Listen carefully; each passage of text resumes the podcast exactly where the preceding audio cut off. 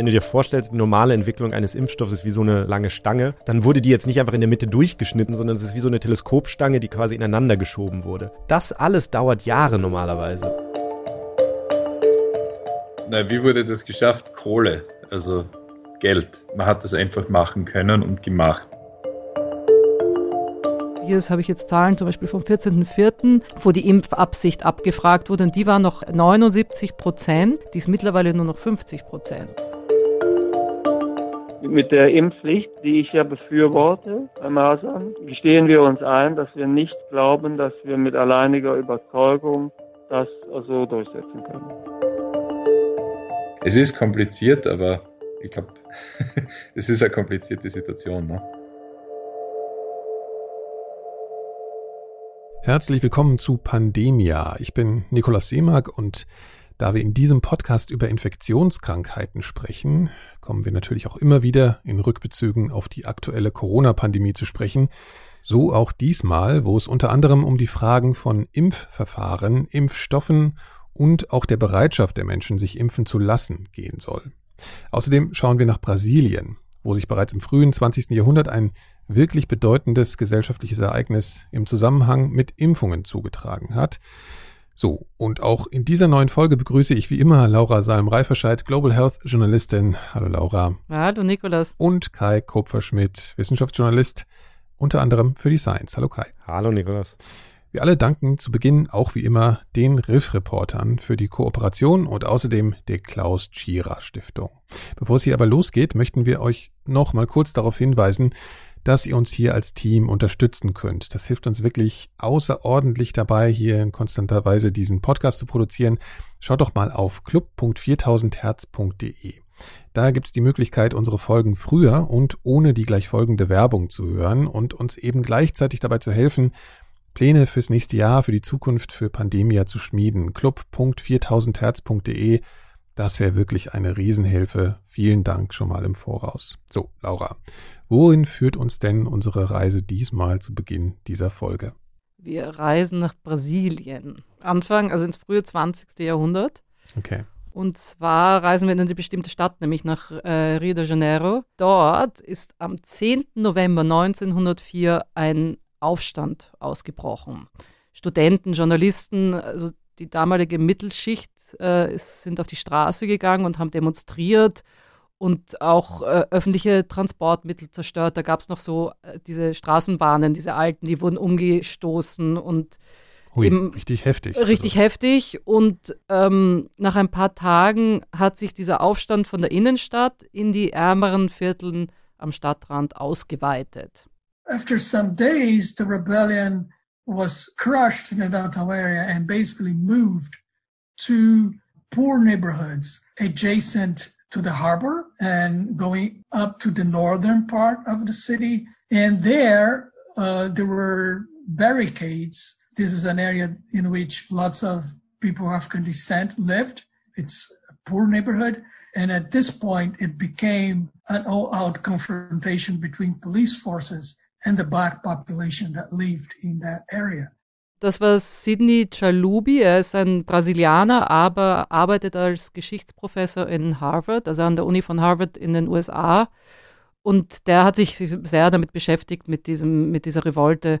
Und er sagt halt, das ist vor allem dann an den Stadtrand gegangen, wo ähm, viele Menschen gewohnt haben, die afrikanische Wurzeln hatten, also die, von den Sklaven noch ähm, mhm. Nachfahren. Und da, da, ist es richtig zu einer Konfrontation zwischen Polizei und denen gekommen. Und nach ein paar Tagen hat die Polizei das auch richtig unterdrückt. Es gab Dutzend Tote, hunderte Verletzte, viele wurden festgenommen. Die wurden dann tatsächlich in den Amazonas, also in den Dschungel gebracht und dort ausgesetzt teilweise und auch gefoltert. Also es war richtig brutale Repression gegen diese Aufständischen und vor allem eben gegen die schwarze Bevölkerung. Ja, okay, aber Moment mal jetzt. Ich will mal wissen, also das waren jetzt große Proteste, da, da war ganz viel, ein großer Aufstand. Weshalb denn? Ja, es war ganz kleine Revolte gegen staatliche Hygienemaßnahmen. Und zwar wurde eine Pockenimpfpflicht eingeführt. Die sollte sozusagen am Tag, nachdem die Revolte ausgebrochen ist, sollte die in Kraft treten. Jeder sollte, musste gegen, also sollte gegen Pocken geimpft werden. Mhm. Es ging dann auch als Revolte der Vaccina, also als Impfaufstand in die Geschichte ein. Jetzt gab es natürlich verschiedene Gründe, warum das wirklich so war. Klar, das, das war sozusagen der Anlass, aber da gab es verschiedene Gründe, warum sich die Leute so aufgeregt haben. Rio im späten 19., frühen 20. Jahrhundert hatte massive Probleme mit Gelbfieber, mhm. Pocken mhm. und gab sogar auch Pest noch. Also war sehr gebeutelt von Infektionskrankheiten. Genau, wie, wie eigentlich die ganzen Länder dort, ja. ja. Und dann hat er unter, unter dem Präsidenten Francisco de Paula Rodriguez Alves hat man intensive Modernisierungsmaßnahmen versucht durchzusetzen, weil man wollte ganz viele europäische Einwanderer und, und europäische Investitionen nach mhm. Brasilien holen, natürlich. Und dann hat er gedacht, wenn es da so viel Seuchen gibt, kommen die Europäer nicht. Genau, natürlich. Und vor allem waren die Europäer einfach Opfer von Gelbfieber, weil die gar keine Resistenzen so. dagegen hatte und mhm. die dann reihenweise gestorben sind. Ähm, und es ist ganz interessant, was Sidney Chalubi hier sagt, weil ähm, die haben einfach versucht, durch diese Maßnahmen auch einfach die Bevölkerung äh, weißer zu machen. In this period 1902-1906, when Aberdeen was most intense, there were also important campaigns to control yellow fever, plague, and smallpox. Yellow fever was the major concern because it was a disease that killed European immigrants in great numbers and was seen as an obstacle to massive European immigration to the country, which was desired by the elites as a way of whitening the population. Since miscegenation was a characteristic of the Brazilian population, the idea was that if you continue to have miscegenation in a change of demographics with a greater number of European immigrants, you could eventually have a whitening of the population long term and even eliminate the African element. Brasilien war das Land mit den meisten äh, Sklaven je. Und es wurde auch als letztes äh, Sklavenhandel dort wirklich beendet, 1888, mhm. also wirklich final beendet. Das heißt, die haben natürlich äh, eine große schwarze Population gehabt auch. Und der sagt halt, die Elite hat versucht, so, so einfach die, die, die Bevölkerung weißer zu machen. Also es ist total rassistisch.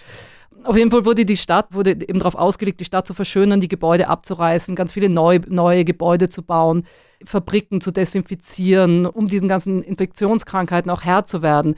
Das ist total absurd. Die haben den Leuten dafür bezahlt, Ratten und Mäuse zu fangen und diese abzugeben sozusagen bei den Behörden und, mhm. dafür Geld zu kriegen. Ja? ja. Und dann haben aber die Leute angefangen, selber Ratten und Mäuse zu züchten, damit sie die verkaufen, also sozusagen ähm, eintauschen konnten. Mhm. Und damals war der Leiter für diese ganze Gesundheitsreform war ein, ein, ein Arzt, der hat am Pasteur-Institut in Paris studiert und der hat dann auch eine Gesundheitspolizei eingeführt. Ja, und das hat natürlich auch für. für ähm, was, heißt in, was heißt Gesundheitspolizei? Also, die ist dem nachgegangen, ob diese ganzen Maßnahmen äh, verfolgt wurden so, okay. und auch eben, ja. ob diese Impfungen, soll, also sie sollten halt schauen, ob diese Impfungen dann durchgeführt werden oder richtig durchgeführt werden und so weiter. Mhm. Dann gab es natürlich eben, wie ich schon gesagt habe, soziale Angespanntheit. Also, der Sklavenhandel wurde ja bereits abgeschafft und die ganze Wirtschaft dort wandelte sich von einer Wirtschaft, die auf Sklavenarbeiter basierte, zu Lohnarbeitern hin. Und ganz viele von den ehemaligen Sklaven sind in die Stadt ge äh, gezogen. Es ist natürlich explodiert, die Städte dort, also vor allem Rio de Janeiro.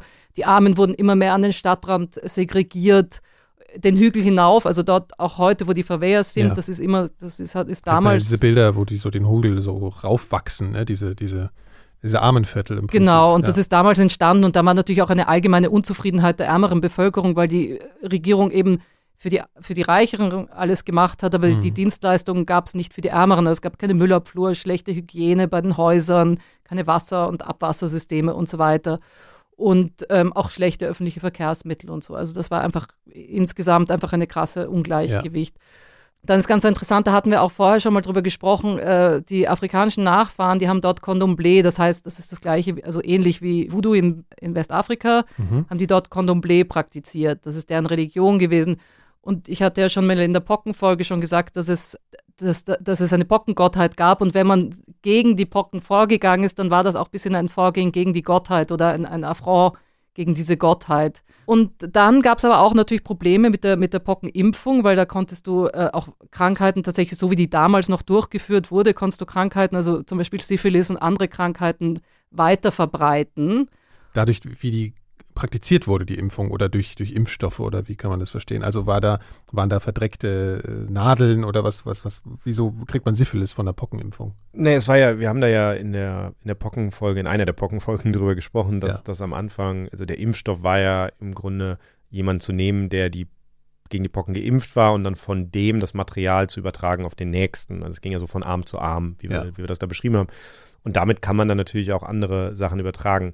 Okay. Natürlich dann immer so ein bisschen, ist vielleicht auch ein Grund, warum man dann Kinder benutzt hat, da ist diese Syphilis dann vielleicht seltener zu finden. Aber ne, ja. also natürlich ist es erstmal ein Risiko. Klar, also wir haben das schon mal erzählt, nur das muss man heutzutage verstehen. Wenn man heute an Impfung denkt, denkt man an irgendeine Art von steriler Durchführung, aber das war damals noch gar nicht so. Ne? Also deswegen ist, äh, wurden da andere Krankheiten durch Impfungen übertragen. Genau, okay. und oft hat das Impfmaterial, also mit dem man geimpft hat, war einfach nicht effektiv. Also es war einfach noch nicht so durchoptimiert wie heute und hat halt mhm. auch nicht funktioniert. Ja. Und dann auch interessant, dass es äh, damals war das auch, wenn es geheißen hat, okay, der Arzt kommt jetzt in dein Haus und impft jemanden, das war auch total äh, ein Eingriff in sozusagen die Familienmoral damals. Also es gab natürlich den Mann im Haus und der wollte nicht, dass da fremde Leute kommen und da, oder ein Arzt ins Haus kommt und deine Frau oder deine Töchter impft. Also es hat dann auch damit noch zu tun gehabt, dass die Leute dann nicht, das natürlich nicht wollten. Mhm. Und dann war es, was ja heute auch noch ein, ein, ein Problem, beziehungsweise Reaktanz hervorruft, ist, dass es einfach ein Eingriff in die individuelle Freiheit war. Also das waren ganz viele wichtige Journalisten, große Zeitungen, Kongressabgeordnete und Senatoren haben sich dagegen gewandt, weil die gefunden haben, das kann das ist ein totaler sozusagen Eingriff in die eigene, in die, in individuelle Freiheit. Und gleichzeitig war auch ein Grund, also während diese Impfrevolte stattgefunden hat, hat man auch versucht, den Präsidenten, also einen Militärputsch gegen den Präsidenten durchzuführen. Das ist dann gescheitert. Aber das kam, also all diese Sachen okay. kamen einfach zusammen mhm. und es mhm. gab ganz viele Gründe, warum es eigentlich zu dieser Revolte kam. Das erklärt auch nochmal der Sidney Chaldubi hier, der Historiker. So all these things mixed together the fact that you had from the authorities, you had very mixed messages about vaccination, the state trying to enforce it, and some politicians opposing it. And then this mixed messages, I think, had an impact on how the population took the compulsory vaccination law.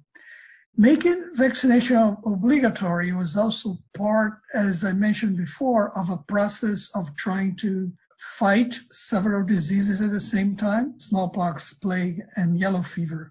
And in all these cases, public health officials would be acting together with the police. So repression was a very important part of the package. And this in a time in which the city was also going through this process of renewal. It's it's strange because this is this is completely different from the kind of resistance to vaccination that you have today, especially because this is a time before medicalization. I mean, people did not have any experience with public health services and even with medicine, with immunization that would give them some reference about this as being something that could be beneficial to them. Ja, er sagt halt, das ist, äh, was krass war, eben, das habe ich vorher schon erwähnt, also dass die Gesundheitsmitarbeiter äh, sind halt mit der Polizei, haben mit der Polizei zusammengearbeitet und es war halt extrem viel Repression auch da, wenn sich die Leute nicht an diese neuen äh, mhm. Gesundheitsmaßnahmen gehalten haben.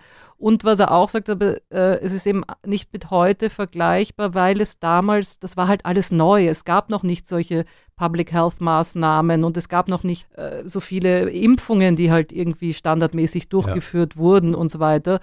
Und, ähm, und das deswegen. Ist was völlig Neues, was die Leute irgendwie äh, verängstigt hat. Ne? Genau, und, genau. Ja.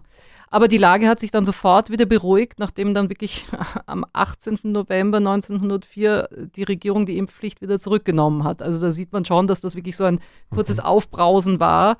Ähm, interessanterweise sieht auch äh, Sidney Chalubi, der Historiker, eben eigentlich keine Verbindung zwischen den Widerständen damals und heute. Also, weil eigentlich im, im letzten Jahrhundert, also im 20. Jahrhundert, war Brasilien extrem erfolgreich dann eigentlich, was Impfungen angeht. Ja. Also die haben da alle, alle Zahlen an Krankheiten haben sich runtergedrückt durch Impfungen, sie haben hohe Impfraten gehabt. Es ist auch seit den 80er Jahren ist es im, im, in der Konstitution verankert, dass man ein Recht, also ein universelles Recht hat auf Gesundheit, auf Zugang zu Gesundheitsmöglichkeiten. Äh, mhm. Also genau, und er sagt halt, dass dann zu Beginn dieses Jahrhunderts die Mittel für die Gesundheitsversorgung einfach ähm, reduziert wurden. Und mhm. das ist ja eben ein Riesenproblem. You've had governments that have actively defunded public health agencies. Immunizations are not as effective as they had been.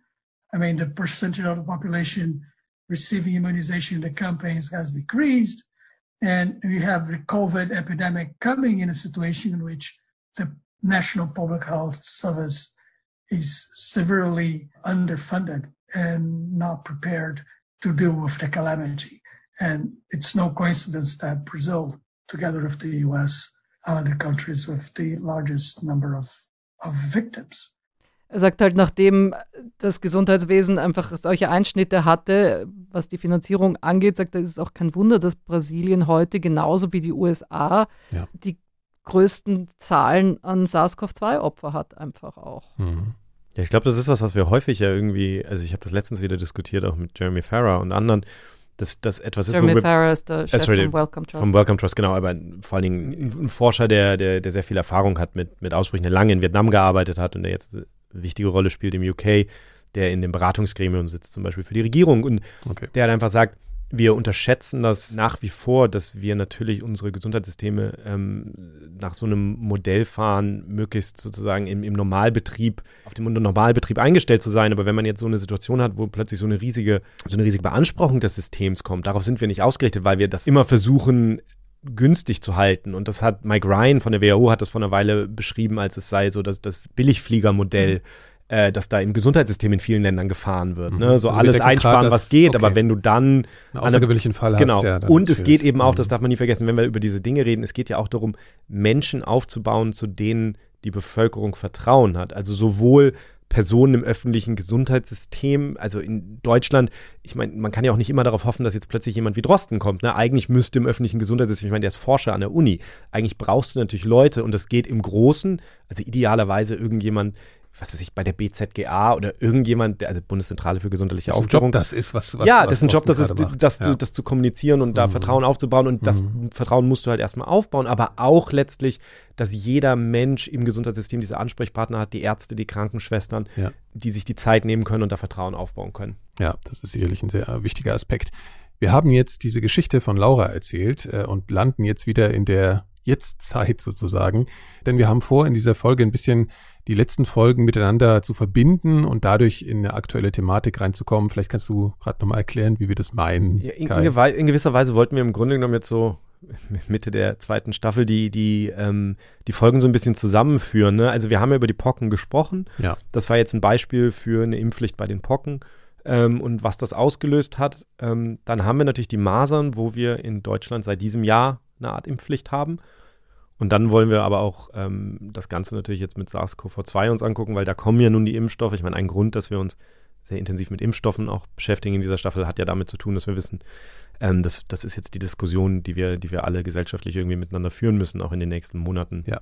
Damit sei nochmal darauf hingewiesen, dass sich natürlich äh, das Anhören der vergangenen Folgen lohnt, weil man, weil es aufeinander aufbaut, wie man so genau. schön sagt. Ja. Es ist nicht wirklich eine Serie ja. hier, aber es lohnt sich, sich Passt. diese ganzen Geschichten vorher anzuhören hören, weil man daraus was lernen kann. Sind ja auch einfach Situation. spannende Geschichten. Also ja, es geht sowieso. mir so, ich habe die alle schon häufig gehört und finde sie immer noch nach wie vor irgendwie ähm, spannend und manchmal hilft es sich, das zu vergegenwärtigen, um den jetzigen Zeitpunkt so ein genau. bisschen ja. so ein bisschen einordnen zu können. Dieses Beispiel aus Brasilien war ja jetzt ein Beispiel, ähm, wo die Impfpflicht quasi aus verschiedenen Gründen ähm, angegriffen wurde, als offensichtlich eher ein Anlass war und für etwas stand, aber, aber, aber natürlich ist die Impfpflicht auch heute noch ein, ähm, ein großes Problem und ich habe mit Karl Lauterbach ein bisschen über die Impfpflicht gesprochen, weil Karl Lauterbach ja einer der Menschen ist, die, die diese Impfpflicht ähm, bei den Masern befürwortet hat. Das muss man jetzt vielleicht auch einmal kurz erklären. Ne? Die, also das Gesetz wurde letztes Jahr verabschiedet und ist jetzt dieses Jahr, ich glaube seit Ende März ist das in Kraft, so dass jetzt Menschen, die zum Beispiel im Kindergarten oder in der Schule arbeiten und natürlich auch Kinder, die da betreut werden,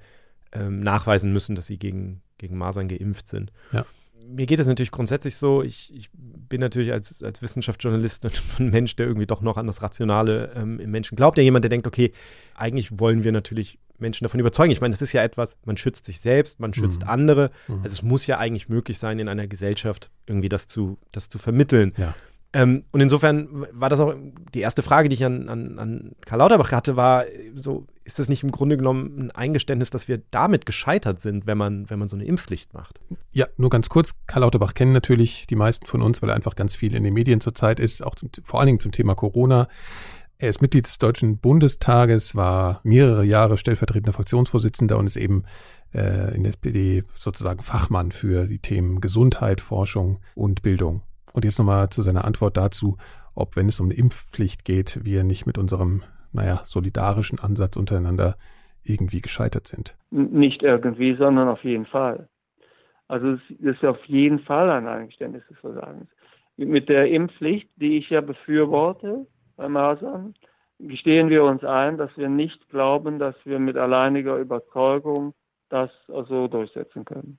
Das heißt, wir leiten hier quasi die Impfpflicht aus unserer politischen Legitimation im Rahmen der Demokratie ab, dass wir etwas, was also äh, für den Bevölkerungsgesundheitsschutz geboten ist, dass wir das verpflichtend machen. Aber wir äh, gestehen uns damit ein, dass wir es nicht auf freiwilliger Basis also herbeiführen könnten, weil wir gegen Fehlinformationen, bewusste Manipulation, äh, Missbrauch dieser, also Zweifel von Missetten, also rechten Gruppen, dass wir dagegen nicht ankommen. Muss man klar so sehen. Das ist ein Eingeständnis, dass wir es sonst nicht schaffen. Also wir wollen die Kinder nicht im Stich lassen. Wir machen es trotzdem demokratisch voll legitimiert. Nur weil das sozusagen jetzt eine Pflicht ist, die wir machen müssen, weil wir es freiwillig nicht hinbekommen, ist es trotzdem demokratisch legitimiert. Wir sind demokratisch legitimiert, auch Dinge zu tun, die also nicht alle freiwillig mitmachen würden. Wenn wir hier also quasi das die, die, die äh, legitimiert durch die Mehrheitsmeinung äh, mit minimalen Einschränkungen der Freiheit des Einzelnen und minimalen Risiken auf ein sagen wir, übergeordnetes Bevölkerungsgesundheitsschutzziel zuarbeiten. Ja, also man hört schon, dass auch Karl Lauterbach, der das befürwortet, selber halt sagt, es ist problematisch und eigentlich würde man gerne es anders schaffen. Mhm. Das finde ich erstmal interessant, einfach sich klarzumachen, dass es schon irgendwie einfach eine gewisse Ratlosigkeit gibt. Also wir, wir haben das ja auch bei den Masern in der letzten Folge schon so ein bisschen besprochen, wie viel Fehlinformationen es gibt, die wirklich äh, wieder und wieder widerlegt ja. wurden, wo vollkommen klar ist, ähm, wo das herkam, warum das entstanden ist, wie die, also man kann die Geschichte dieser Lüge sehr gut nacherzählen, wir haben es ja versucht und trotzdem hat das noch einen Einfluss. Und da ist so eine gewisse Ratlosigkeit und, und das führt dann eben zu solchen Dingen.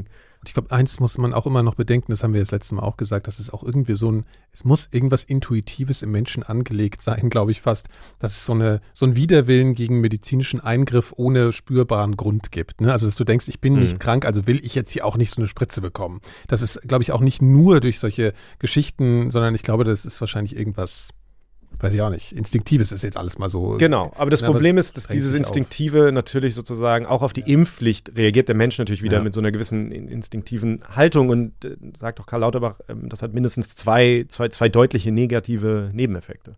Also zum einen also bekommt die Masernimpfung damit eine Bedeutung im Vergleich zu anderen Impfungen, äh, die also nicht äh, komplett unproblematisch ist. Das kriegen wir halt nicht vermittelt, dass eben bei Masern wegen des extrem hohen R-Wertes, des zweistelligen R-Wertes, dass wir hier also äh, quasi auf der Grundlage dieser Eigenart, also das Besondere ist somit nicht, dass die Masern so gefährlich sind, sondern dass sie so ansteckend sind. Und die Gefahr aus extrem hoher Ansteckungsgefahr und also einer auch erheblichen, sagen wir mal, äh, also Schadenfolge, diese Kombination macht für die Impfpflicht notwendig. Die Bevölkerung denkt oft, dass das Besondere an also Maßnahmen somit wäre der Schaden und nicht die Ansteckung. Die Ansteckung ist aber hier das, was die Impfpflicht umso mehr notwendig macht. Und das, somit ist das also sagen wir, eine Gefahr, die wir in Anspruch, die, die wir in Kauf nehmen müssen. Und zum Zweiten eben ein Misstrauen in der Bevölkerung, dass wir also hier Dinge tun, die, die nicht legitimiert werden, weil die Bevölkerung glaubt, in dem Moment, wo etwas nicht freiwillig passiert, darf es nicht stattfinden. Das ist natürlich also nicht richtig, weil also wir, wir schenken auch in anderen also Zusammenhängen schenken wir Freiheiten ein. Das Besondere ist eben hier, dass wir Impfschäden verursachen. Für diese Impfschäden muss dann allerdings auch, also müssen Staat und Solidargemeinschaft dann auch entsprechend aufkommen. Ja, ich, ich will jetzt immer schon, schon übersetzen, was er gesagt hat, aber er hat ja Deutsch gesprochen.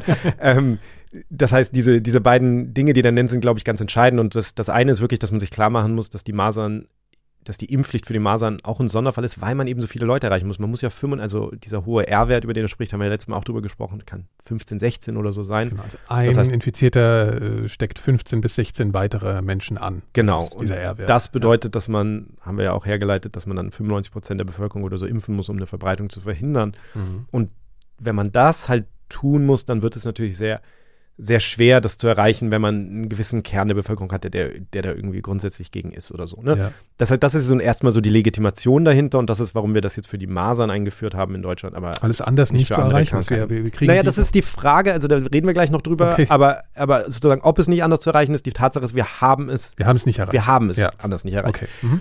Ich glaube, das muss man sich einfach klar machen und das ja. andere ist, dass natürlich Menschen zu zwingen, etwas zu tun, also oder auch nur damit zu drohen, dass es getan werden muss, ist natürlich etwas, was, was bei vielen Menschen so eine, so eine Art Reaktanz hervorruft. Und es ist natürlich auch so, dass wenn der Staat, also natürlich kann ein Impfstoff immer auch Nebenwirkungen in Einzelfällen verursachen. Also das gibt es. Das ist dann natürlich etwas, wofür der Staat dann auch aufkommen muss entsprechend. Ne? Okay. Ähm, und, und das sind sozusagen zwei Punkte, die er da, die er da als entscheidend sieht. Ja, das ist interessant. Also wir haben, ich hab, also wir haben auch mit Cornelia Beetsch gesprochen. Sie ist eine Psychologin und eine Professorin für Gesundheitskommunikation an der Uni Erfurt. Und die forscht seit zehn Jahren an der Frage, warum Menschen sich und ihre Kinder eben nicht oder schon impfen lassen. Ähm, wie nehmen diese Menschen Risiken und Informationen wahr, die sie bekommen? Mhm. Und wie muss man gut kommunizieren, damit die Leute eben eine gute, freie Entscheidung treffen, ob sie sich impfen lassen oder nicht? Also was wir sehen ist, dass äh, Pflicht, äh, vor allem bei den Leuten, die so ein bisschen skeptischer sind, und zwar jetzt gar nicht auf der, sage ich mal, ganz impfgegnerischen Seite stehen, sondern vielleicht ähm, nur ganz leise Zweifel haben, ob das jetzt alles da sein muss. Gerade bei den Leuten ist es so, dass die Impfpflicht Ärger auslöst. Psychologisch nennen wir das Reaktanz.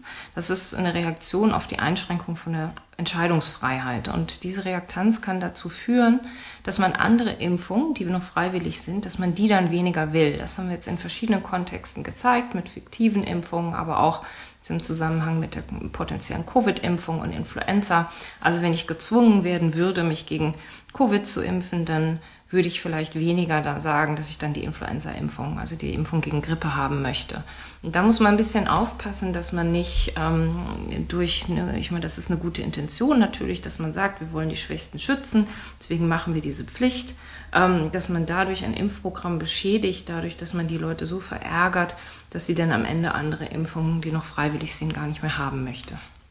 Aber ganz interessant, weil eigentlich spricht sie ja da auch wieder auf das an, was in Brasilien auch passiert ist, dass die Leute sich eben in, in, in ihrer individuellen Freiheit auch eingeschränkt gefühlt haben. Genau, und, und was ich interessant finde, ist, natürlich kann man das irgendwie damit erklären, aber es ist ja auch, ähm, ich glaube, was, was Karl Lauterbach da sagt, es ist ja auch das Gefühl, es ist ja vielleicht rational nachvollziehbar, dass Leute sagen, hm, wenn die die Masernimpfung verpflichtend machen, dann ist die vielleicht besonders wichtig und dann sollte ich, wenn, dann muss ich die halt machen. Aber dann sind die anderen ja offensichtlich auch nicht so wichtig. Mhm. Und das ist der Grund, warum er so betont, naja, es ist besonders wichtig für den Schutz der anderen, weil man da, weil man sehr viele schützen muss, damit es sich nicht ausbreitet. Für mich als Einzelperson sozusagen sind die anderen vielleicht genauso schlimm, aber da hat der Staat dann weniger Grund einzugreifen, weil da ist es dann wirklich die, die Entscheidung des Einzelnen. Ja. Also das muss man sich sozusagen immer klar machen bei sowas. Und ich glaube, dass Menschen das manchmal falsch verstehen und das ist wieder, wie bei all diesen Dingen, ist es eine Frage der Kommunikation. Ne? Das muss man Total. halt erklären. Sagen, es ist dann schon, wird dann schon recht komplex und was ja. ich immer wieder erstaunlich finde, dass es dann doch immer noch komplexer ist, als man eigentlich denkt. Also ja. das ist so ein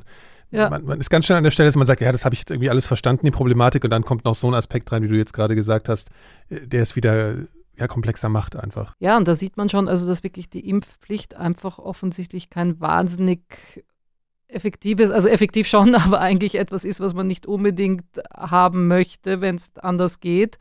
Ähm, und darüber habe ich auch mit äh, Cornelia Beetsch gesprochen, was es denn für Alternativen gibt dazu.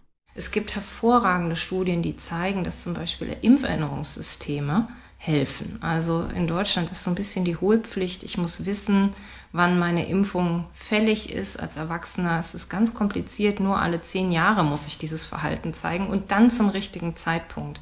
Und ähm, das ist sehr schwierig. Und Impferinnerungssysteme sind sehr effektiv ähm, werden aber nicht flächendeckend eingesetzt und werden auch ähm, in der Regel den Ärzten nicht erstattet, wenn die das freundlicherweise tun. Und hier hätte man sicherlich in der Novellierung von dem Gesetz was Gutes tun können und das flächendeckender einsetzen können, ja, dass Impfungen sozusagen Standard werden, hätte man alternativ zur Impfpflicht machen können. Man hätte nicht nur die Masernimpfung rausgreifen können, sondern einfach sich entscheiden können dafür, dass alle Impfungen, die von der STIKO empfohlen sind, von der Ständigen Impfkommission, dass die Stand, der Standardschutz sind, aber sie trotzdem freiwillig bleiben. Aber man muss sozusagen erklären, wenn man sie nicht haben will. So ähnlich wie bei der Organspende, wenn sie in Österreich beim Skifahren äh, an den Masten hängen bleiben, dann sind sie automatisch Organspender, außer sie haben vorher gesagt, sie wollen es nicht sein. Ne? Das ist die Widerspruchlösung. Und ähm, so etwas hätte man sich beim Impfen auch vorstellen können, dass man sagt, alle Impfungen sind Standardschutz. Und wenn man aber was partout nicht haben will, dann muss man es eben erklären. Und auch dazu gibt es hervorragende Forschung. Und unterm Strich kann man sagen, dass äh, diese beiden Methoden deutlich weniger Pflicht und Zwang beinhalten, also auch potenziell weniger Ärger äh, auslösen und aber, dass es dort auch bessere Evidenz gibt, dass es wirkt. Bei der Impfpflicht wissen wir, äh, wenn wir über viele verschiedene Länder gucken und vergleichen, Länder mit und ohne Impfpflicht, wissen wir, dass es jetzt nicht zwingend so ist, dass alle Länder mit Impfpflicht hier höhere Impfquoten haben als die Länder ohne. Deswegen wäre, denke ich, das aus ähm, ja aus Sicht der äh, Verhaltens- und Sozialwissenschaften sicherlich ein Weg gewesen, der zu bevorzugen gewesen wäre.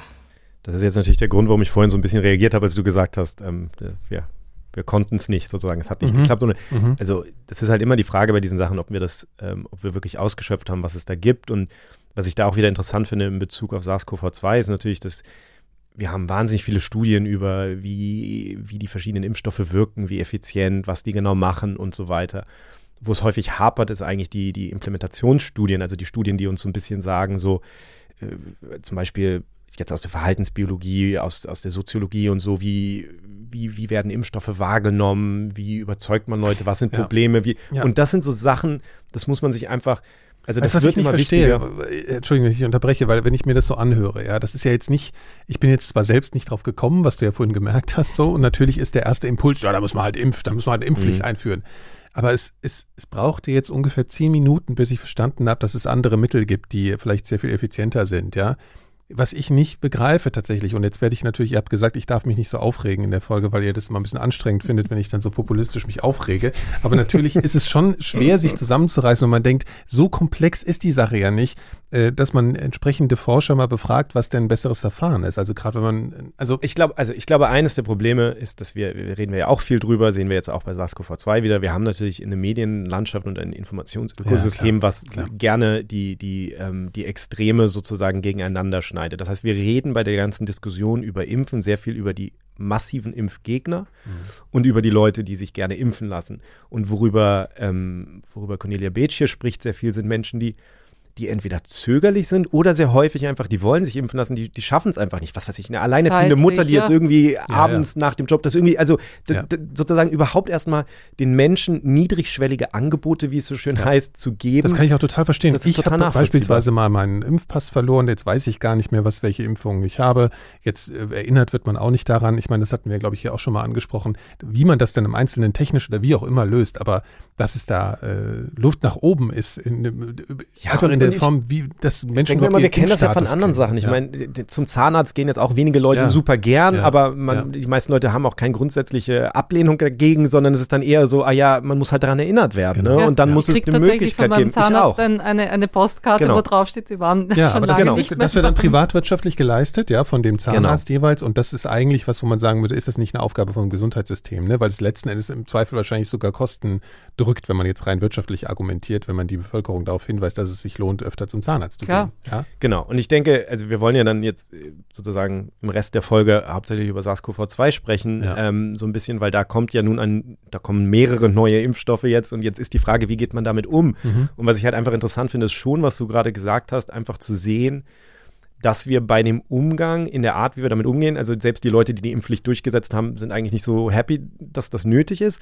Und gleichzeitig sagen halt Forscher, vielleicht ist es auch gar nicht nötig, es gibt ja vielleicht auch noch andere Möglichkeiten und wir haben das bisher nicht so ausgeschöpft. Das heißt, meine Sorge ist so ein bisschen, dass wir jetzt auch bei diesen Impfstoffen auf die gleiche Art und Weise sozusagen so eine, so eine Polarisierung haben und ja. so eine, einfach so ein, so ein Ausblenden der anderen Faktoren, die wir eigentlich, also Cornelia Beetsch macht sehr viel Forschung dazu, die auch gut publiziert ist, also spannende Sachen zum Beispiel, dass man Menschen irgendwie, wie man Menschen überzeugt, ähm, in, indem man sozusagen an ihre prosozialen Impulse appelliert und sowas.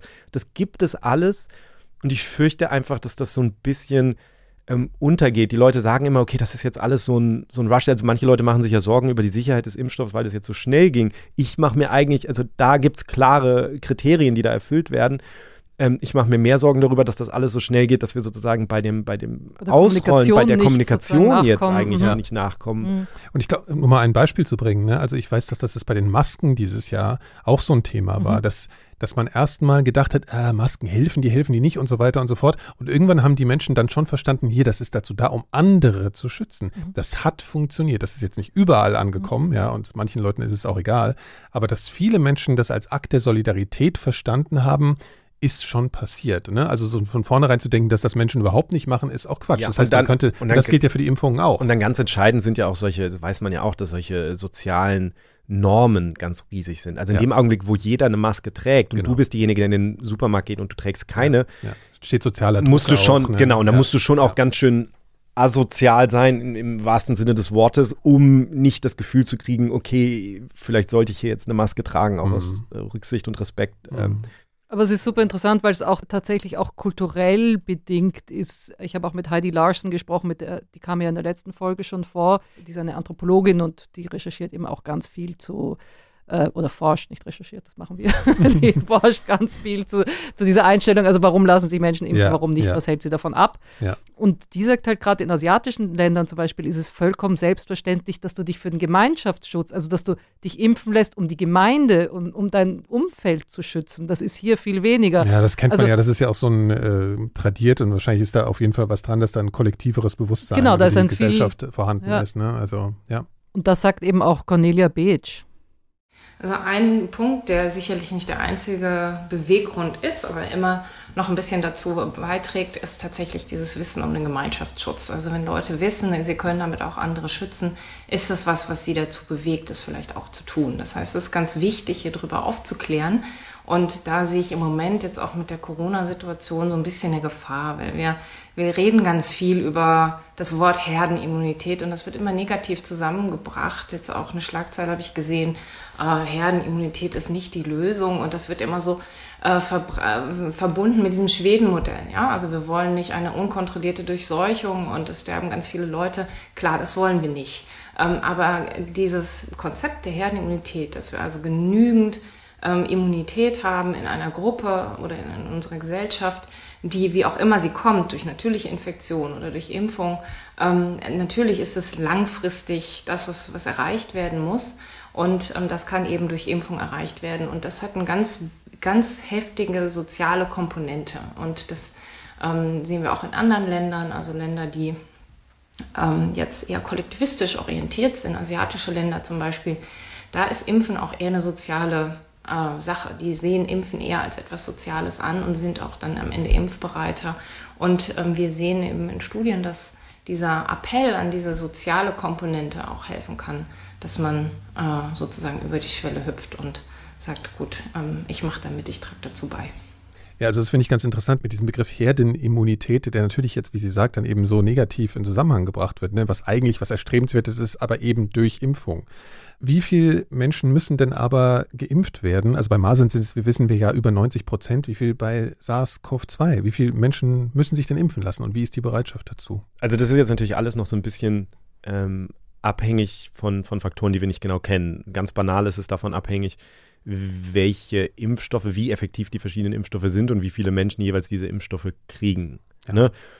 In, in, in der ersten Näherung kann man sagen, die Reproduktionszahl R entscheidet darüber, wie leicht ein Virus sich ausbreitet und das entscheidet natürlich auch darüber, wie viele Leute ich geimpft haben muss, damit es sich nicht mehr ausbreiten kann. Mhm. Ähm, wir haben bei SARS-CoV-2, soweit wir das einschätzen können, jetzt am ehesten, wenn ich das jetzt mal hoch einschätzen würde, so, so eine Reproduktionszahl von um die drei.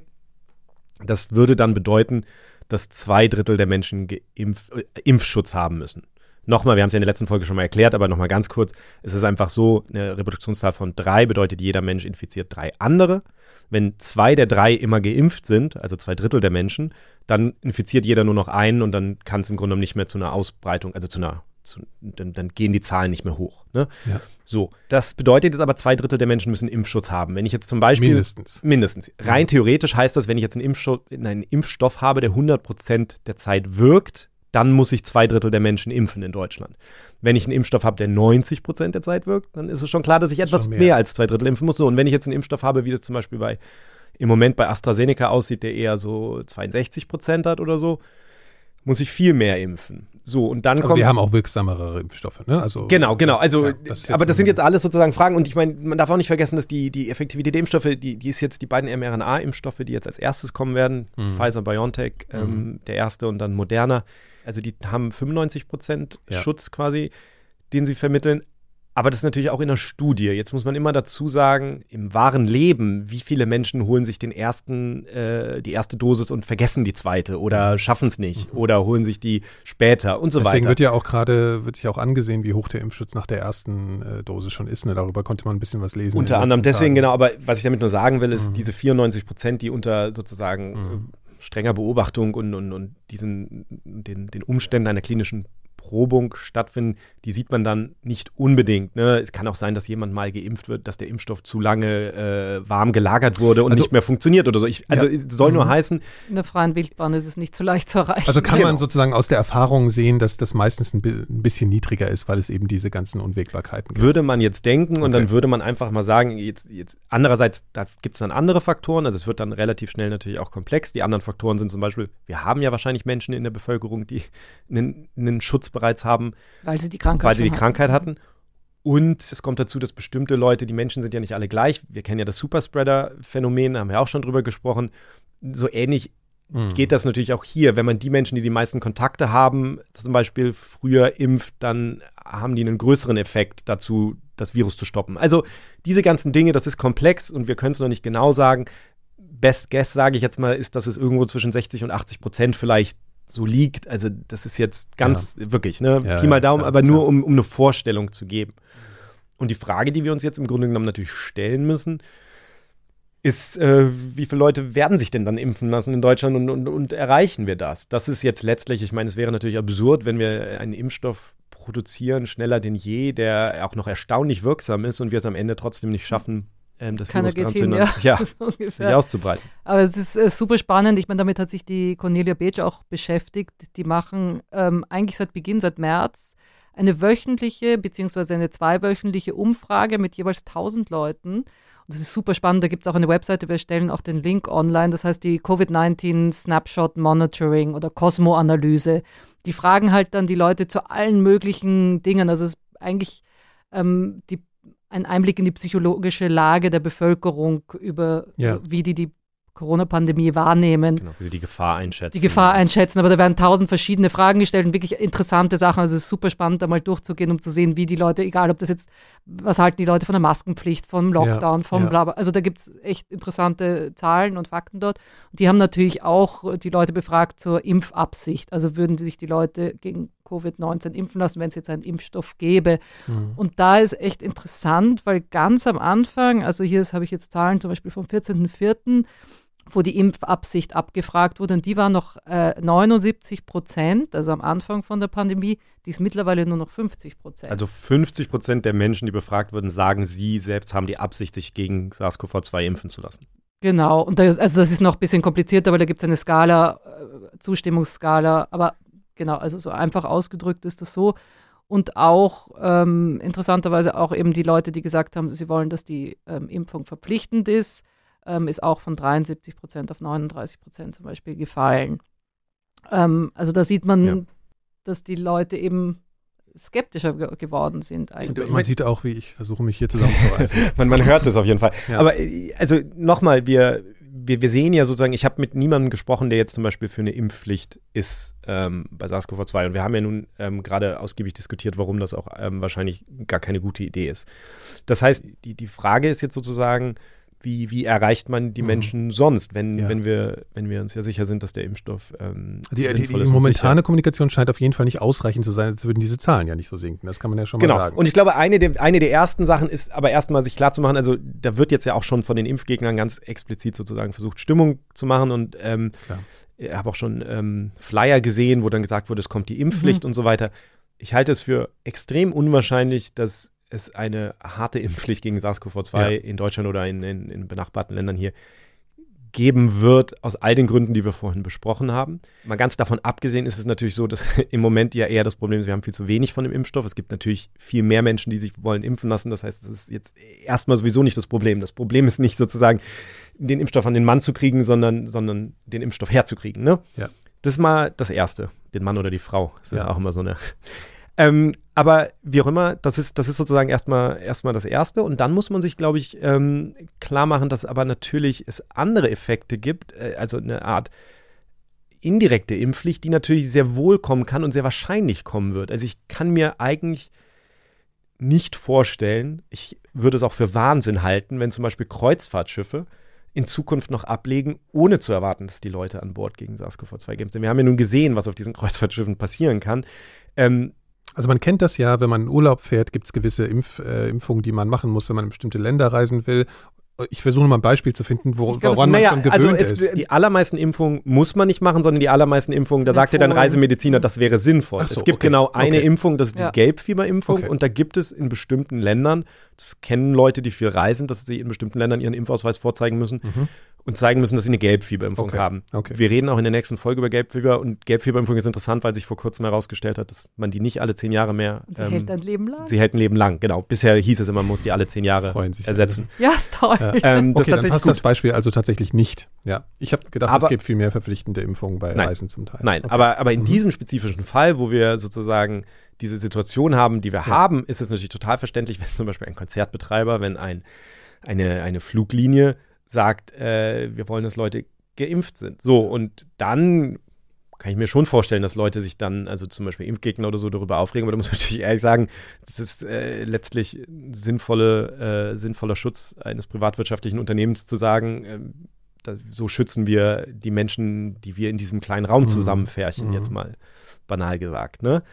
Ähm, das heißt, das kann ich mir schon vorstellen, dass es kommt. Aber insgesamt wir wollten heute natürlich über die Impfpflicht mal sprechen, weil es sehr deutlich macht, so ein bisschen so die Psychologie und, und diesen, diesen Komplex aus Politik, Psychologie und, und Gesundheit. Und es wird vielleicht auch Länder geben, wo das anderswo eingesetzt wird, aber ich glaube nicht, dass die Impfpflicht jetzt erstmal das Entscheidende ist, sondern das Entscheidende ist, worüber wir jetzt gerade gesprochen haben, nämlich die Menschen zu überzeugen.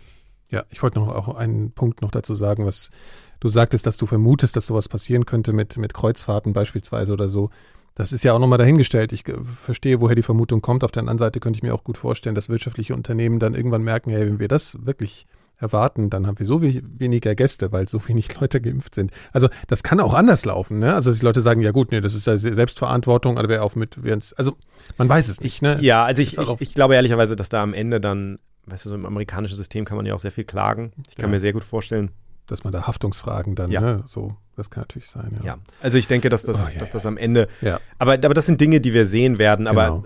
mir geht es nur darum zu sagen, wir wollten das jetzt einmal abhandeln, aber die Impfpflicht ist in gewisser Weise ein Red Herring, wie sagt man auf Deutsch? Ist das etwas, was uns ablenkt vom, ähm, vom, von ja. dem eigentlichen, vom eigentlichen Kern, ja. über den wir diskutieren müssen. Wir müssen darüber reden, wie überzeugt man die Menschen, wie macht man es auch leicht für die Menschen, wie, wie, wie, wie, wie schafft man letztlich auch eine Art eine Atmosphäre ne, da, wo die Leute sagen, okay, ich habe mich da verstanden gefühlt, wohl aufgehoben gefühlt, ich habe mich gut behandelt gefühlt. Also das ist auch sowas, das ist wahnsinnig wichtig, dass die Leute nicht das, ja. ne, es wird nicht zu mir herabgeredet, sondern meine Fragen werden irgendwie beantwortet, mir wird ja. im Idealfall meine Angst irgendwie auch genommen und das ist diese Sorgen sind ja wahnsinnig legitimiert. Ja, nicht? absolut, also das, ist ja, das ist ja dieser Drahtseilakt, auch in dieser Polarisierung, die es gerade gibt in Bezug auf die Querdenken-Bewegung äh, und solche Sachen, dass man natürlich sehr schnell jetzt auch sehr impulsiv darauf reagiert, wenn jemand nur so leicht zweifelt, was aber absolut zugestanden werden muss, ja. Also da auch in der Kommunikation Kommunikation ausgeglichen zu sein, ist eine Aufgabe auch der Medien, finde ich, dass da eben nicht so eine, diese Polarisierung so an, aufgeheizt wird, dass man gesagt, es gibt entweder die Gegner oder es gibt die Befürworter.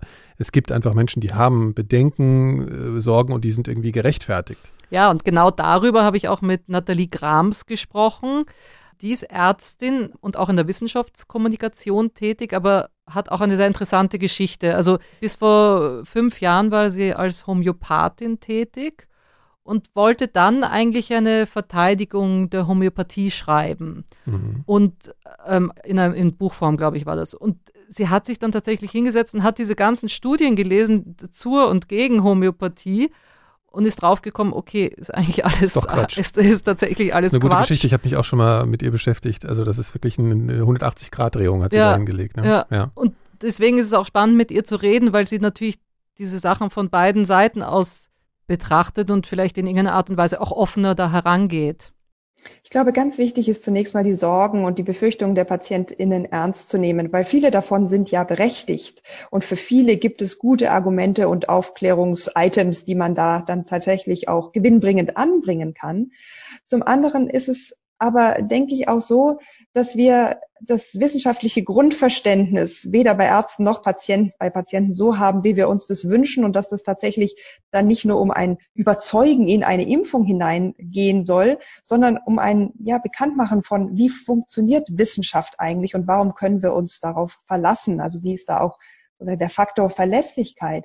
Und wenn man es schafft, das als Arzt oder Ärztin zu transportieren, dann hat man tatsächlich als Vertrauensperson Nummer eins für viele PatientInnen ein unheimliches Gewicht und auch ein eine unheimliche Überzeugungskraft. Und ich finde, das sollten wir bei einer so sicheren und gut begründeten Maßnahme wie dem Impfen nutzen, um nicht nur uns, sondern auch eben alle mit uns zu schützen das fand ich in meinem super interessanten Punkt, wo man gar nicht drüber nachdenkt, eben, dass sie wirklich sagt, dass auch selbst Ärzten teilweise dieses äh, wissenschaftliche Grundverständnis äh, mhm. fehlt. Das finde ich einen total interessanten Punkt und das darf man eben auch nicht vergessen. Und ähm, das ist ja genau das, was wir auch versuchen, hier ein bisschen rüberzubringen, ähm, auf eine einfachere Art irgendwie Wissenschaft zu erklären, nicht? Also das ja. Das macht Nathalie Grams übrigens auch, wollte ich mal kurz als äh, Podcast-Host hier äh, äh, anbringen, dass sie ähm, bei unseren Kollegen von Detektor FM zusammen mit ihrem Kollegen Christian Nobmann, einem Medizinrechtsanwalt, äh, einen Podcast produzieren. Grams Sprechstunde, der Podcast für Recht, gute Medizin, so ein kleines Wortspiel. Also kann man sie auch mal anhören. Ja, es ist tatsächlich, also ich habe ja auch ein bisschen Erfahrung mit Ärzten. Ich war ja mal mit einem zusammen.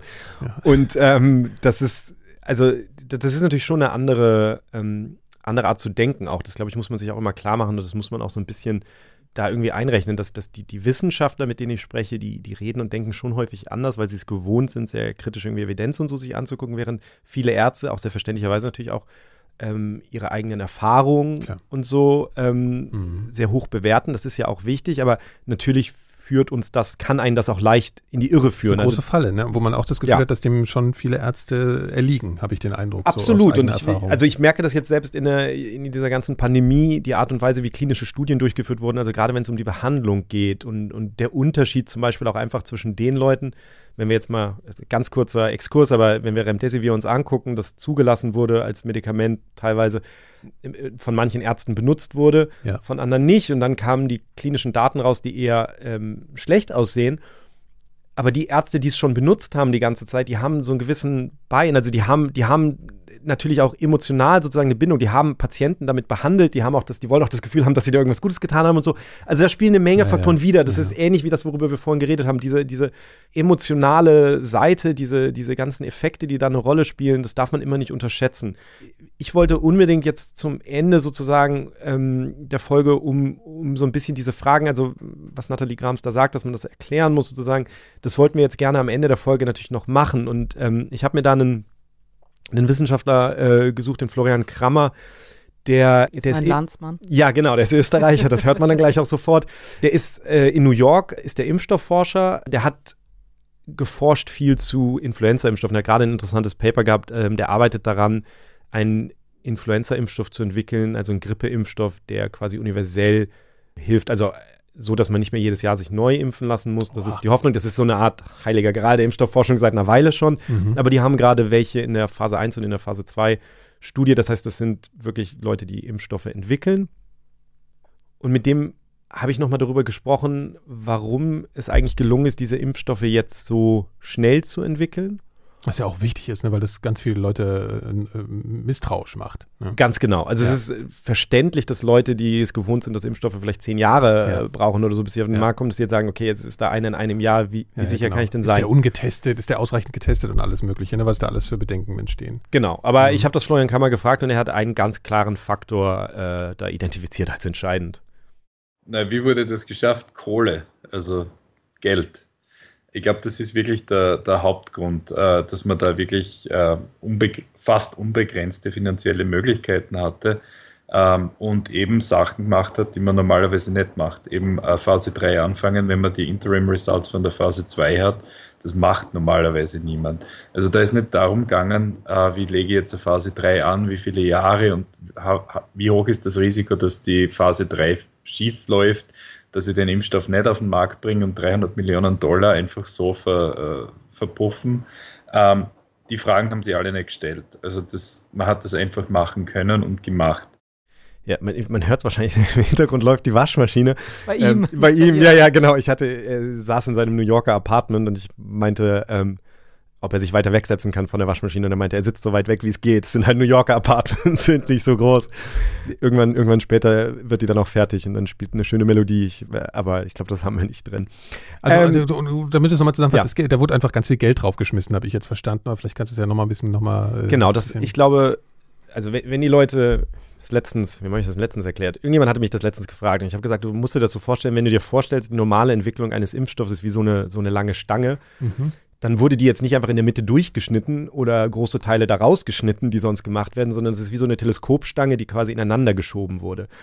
Und, und das hat das Geld ermöglicht, weil man eben normalerweise, weil das ja jedes Mal eine finanzielle Go-No-Go-Entscheidung ist. Du willst ja jedes Mal wissen in der Phase 1, okay, zum Beispiel, ist das jetzt sicher? Ähm, wie sozusagen, wie vielversprechend sieht das aus, bevor du dich dann entscheidest, das Geld für die nächste Phase, was dann ja auch immer teurer wird, quasi ähm, in die Hand zu nehmen und, und das zu machen. Das ist natürlich gerade bei der Phase 3, wo du dann irgendwie zehntausende Menschen ähm, mit, mit so einem Impfstoff behandelst, da, da wird es dann absolut entscheiden. Und das wurde hier alles vorher gemacht. Und normalerweise ist es natürlich so, dass ganz am Ende, wenn du dann so eine Phase 3-Studie gemacht hast, die dann häufig auch über zwei Jahre läuft oder so, dass du zu dem Punkt dann sagst, okay, jetzt haben wir das und dann machst du erstmal und dann lässt du die Zulassung laufen. Und wenn die Zulassung da ist und du weißt, dann, dann fängst du an, ihn zu produzieren oder möglicherweise sogar die Fabrik zu bauen, in der es dann produziert wird. Ne? Das alles dauert Jahre normalerweise. Und was hier gemacht wurde, war, dass von Anfang an geguckt wurde, okay, wie produzieren wir das? Auch schon die Kapazität aufgebaut wurde, es zu produzieren, auch schon angefangen wurde, es zu produzieren. Ähm, deswegen hat man ja jetzt in dem Augenblick, wo die Zulassung da ist, plötzlich Millionen Dosen Impfstoff, die, die bereitstehen. Was, was aber nicht gemacht wurde, ist, wurde die Sicherheit wurde schon erstmal festgestellt. Ne? Also es wurde jetzt nicht erstmal, also die, die Probanden der Phase 3 wurden jetzt nicht schon, das wurde nicht schon gemacht, bevor die Sicherheit. Nein, nein, genau. Man hat natürlich, also ein paar Sachen, die man gleichzeitig machen kann, wurden einfach sehr viel effizienter. Und, genau, und, und das geht vor allen Dingen darum, um all das, was, was sehr spät kommt, also ja. so diese, die, die, ganze Frage, okay, wie produzieren wir das und, und produzieren ja, wir es überhaupt und wann treffen wir die Entscheidung? Diese ganze Entscheidung wurde im Grunde, wurde im Grunde gesagt, okay, wenn Geld keine Rolle spielt, dann machen wir das jetzt einfach. Das bedeutet ja. im schlimmsten Fall, dass Kippen ein paar hundert Millionen ja. Dollar wertlos sind. Ja, also wenn sich jetzt gezeigt hätte, dass diese Impfstoffe nicht funktionieren, da sind Fabriken, die seit Monaten Impfstoffdosen mhm. produzieren. Das wäre alles ähm, einfach vernichtet worden. Mhm. Klar. Mhm. So ist das und da hat das Geld das ermöglicht. Man muss vielleicht auch noch dazu sagen, dass natürlich so eine Phase 3-Studie dient ja auch dazu zu zeigen, okay, dieser Impfstoff schützt. Ja. Das heißt, da werden ähm, jetzt in diesem Fall ein paar zehntausend Menschen geimpft oder mit einem Placebo geimpft. Ne? Also, und dann muss man ja im Grunde genommen warten, bis sich einige Menschen infizieren. Genau, auch klar. Das damit man vergleichen Leute kann. falsch vor, dass Leute da irgendwie extra infiziert wurden. So ist es ja nicht in dem genau, Fall. Genau, das in diesem Fall wurde tatsächlich diskutiert. Ähm, aber in diesem Fall war es so, man hat meinetwegen 30.000 Menschen dann irgendwie eingeschlossen in so eine Studie und dann wartet man halt, bis genug Leute sich infiziert haben, dass man sagen kann, okay, die Leute in der Gruppe, die keinen Impfstoff erhalten haben, haben sich viel, viel häufiger infiziert als die Leute, die den Impfstoff erhalten haben. Das kann, je nachdem, welche Krankheit das ist, natürlich wahnsinnig lange dauern. Das heißt, in diesem Fall hilft es, dass die Studien in den USA gemacht wurden, die USA gerade mitten in der Pandemie stecken und ähm, man riesige Ansteckungszahlen hat. Im Moment stecken sich in den USA jeden Tag mehr als 200.000 Menschen an. Also wir haben mehr als 200.000 positive Tests am Tag.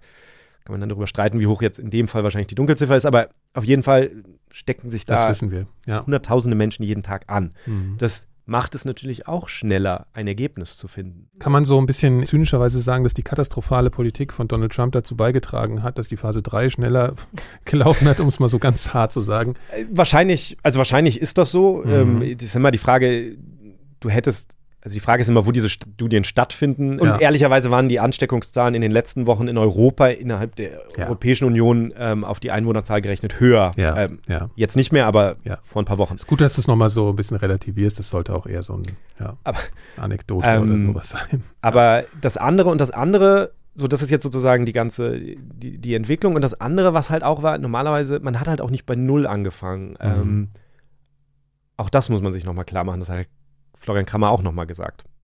Ein großer Faktor am Anfang war natürlich, dass man gewusst hat, was man machen muss. Also die, man wusste, man muss, auf das Spike muss, muss sich auf das Spike-Protein konzentrieren, äh, dass das das richtige Antigen ist. Man wusste auch, welche Mutationen man da reinbasteln muss, damit man gute Expression und ein stabiles Antigen bekommt. Und die Sachen sind für SARS und MERS entwickelt worden. Da muss ich, glaube ich, ein bisschen, ein bisschen zu erklären, aber er sagt halt, wir wussten in diesem Fall, von Anfang an eigentlich, äh, was wir machen müssen. Das liegt einfach daran, dass wir natürlich SARS ähm, 1 kannten, schon, und, ja. kannten und untersucht hatten. Mhm. Dann Middle East Respiratory Syndrome, MERS, MERS, was untersucht wurde. Und die Coronaviren haben eben dieses Spike-Protein, also dieses Eiweiß auf der Oberfläche, was, was entscheidend ist, sowohl dafür, jetzt in die menschlichen Zellen einzudringen, aber auch, was am ehesten, am leichtesten erkannt wird von unserem Immunsystem, von den Antikörpern. Und man hatte sogar, das wird immer so ein bisschen unterschätzt, aber die beiden Impfstoffe, die jetzt als erste zugelassen werden, sind beides Impfstoffe, die dieses Spike-Protein auch noch ein klein bisschen verändert haben, weil eine Arbeit vor ein paar Jahren rauskam, wo Leute gezeigt haben, okay, man kann dieses Spike-Protein stabilisieren, indem man da zwei kleine Änderungen einbaut. Mhm. Und diese Änderungen wurden in beiden eingebaut und das scheint dazu beizutragen, dass der Impfstoff so erfolgreich ist. Das heißt, man hat sehr viel Vorwissen gehabt auch einfach. Man hatte Vorwissen, absolut. Ja. Und das, das mhm. einfach nur, diese ganzen Sachen muss man sich, glaube ich, einfach einmal so alle zusammen ja. nochmal so vor Augen führen, um zu verstehen, wie es überhaupt sein kann, dass wir, ja. dass wir so, so schnell waren so schnell und vor allen Dingen trotzdem gleichzeitig eine Sicherheit irgendwie da ist, ne? weil das ist ja immer die Frage. Genau, so, also ja. genau, ich, ich wollte erstmal ganz kurz okay. auf die Effizienz, weil ich, weil ich glaube, das ist ja sozusagen die erste Voraussetzung. Ne? Ja, Man braucht ja. einen Impfstoff, der wirkt. So, und dann, und dann ist natürlich die nächste Frage die Sicherheit. Wir hätten, ich glaube auch immer noch, dass wir hätten Pech haben können und, und die Effizienz wäre nicht so gewesen, wie sie ist. Wir haben auch Glück, dass es eben einfach gut funktioniert. Mhm. Aber wir haben jetzt, was wir sehr, sehr sicher wissen, ist, dass wir sehr effiziente Impfstoffe haben.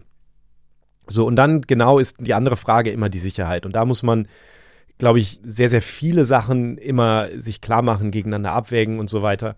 Der erste Faktor ist, wir können natürlich bei keinem Impfstoff die sehr seltenen Nebenwirkungen ausschließen, bevor der Impfstoff auf den Markt kommt. Ich glaube, die Pfizer-BioNTech-Studie, ich hoffe, ich bringe es jetzt durch, durch, durch, durcheinander, aber ich glaube, Moderna hatte 30.000 und ich glaube, Pfizer-BioNTech hatte mehr als 40.000 Menschen. Mhm. Das sind eine Menge Menschen, viel, viel mehr Menschen als bei äh, Zulassungsstudien für viele andere Impfstoffe in der Vergangenheit. Das finde ich sehr wichtig. Kannst du das einfach gleich ja. nochmal sagen, weil das ist wirklich einfach so, das kommt nicht an. Ja, also das Phase 3 war viel umfangreicher als bei anderen Impfstoffen, die auch auf dem Markt sind und die Leute vielleicht einfach so schon akzeptiert haben. Ja, das muss man das klar ist, machen. Das ist tatsächlich so, dass das ähm, gab es ein gutes Paper zu, das die ganzen Impfstoffstudien nochmal so aufgezählt hat und gibt Impfstoffe, die mit 6000, 8000 äh, Leuten oder so ähm, in diesen Studien dann zugelassen wurden. Aber so eine Zulassung, auch nochmal die, die Zulassung, die jetzt dann von der EMA erlassen wird oder die Zulassung, die die USA bereits erlassen hat, ist ja auch so eine Art vorläufige Zulassung.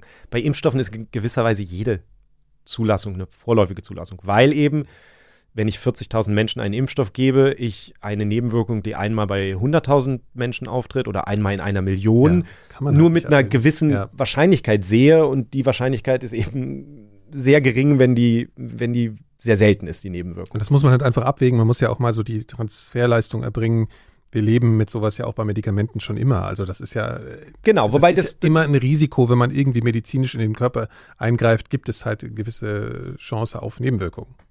Klar. Ja. Also das muss man, also Nebenwirkungen gibt es immer. Natürlich ist das bei Impfstoffen ist das ist das ähm, ist die Erwartung natürlich sehr viel höher oder ist das, das, ähm, das, was man bereit ist zu akzeptieren als Nebenwirkung viel niedriger, weil es ja gesunden Menschen gegeben wird. Ja.